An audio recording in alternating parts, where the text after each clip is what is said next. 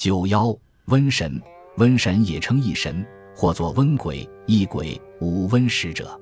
中国古代神话中的降瘟之神。瘟神古代传说中有三个版本。第一个版本，东汉蔡邕著《独断》记载，帝颛顼有三子，生而亡，去为鬼。其一居江水，是为温鬼；其一居弱水，是为王两；其一居人工事疏于处，善经小儿。这是说，颛顼帝有三个儿子，刚生下来就不幸夭亡，变成了厉鬼。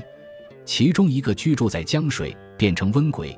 其中一个居住在弱水，变成怪鬼；其中一个居住在宫室门轴底下，变成惊吓小儿的恶鬼。可知温鬼是颛顼第三个儿子中的一个变成的。第二个版本，隋唐时代出现了五瘟神的说法，五瘟神也叫五瘟使者。这种说法来自《三教源流搜神大全》卷四。西隋文帝开皇十一年六月内，有五力士现于凌空三五丈余余。身披五色袍，各执一物，一人执勺子并罐子，一人执皮带并剑，一人执扇，一人执锤，一人执大壶。帝问太史居人曰：“此何神？主何哉福也？”张居人奏曰：“此是五方力士，在天为五鬼，在德为五瘟使者。春瘟张元伯，夏瘟刘元达，秋瘟赵公明，冬瘟钟士贵，总管中瘟史文业。”帝乃立祠，诏封五方力士为将军。后匡复真人游至此祠，即收服五瘟神为部将也。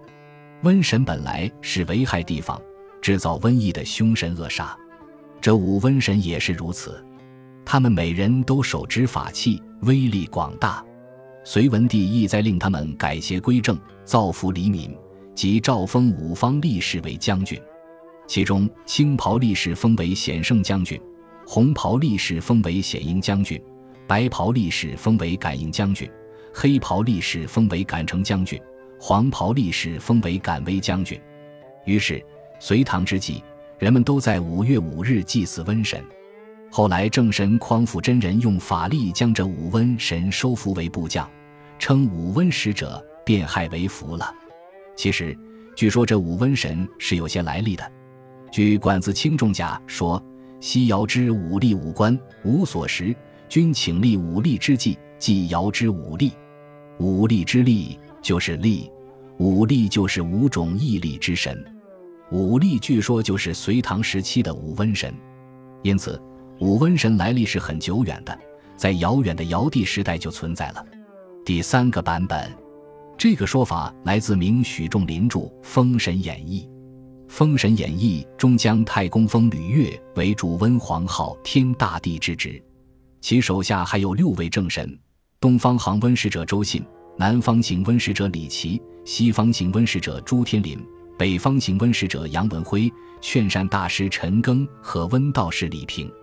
这就是说，瘟神是吕岳，他手下还有东西南北四位行温使者及劝善大师和温道士。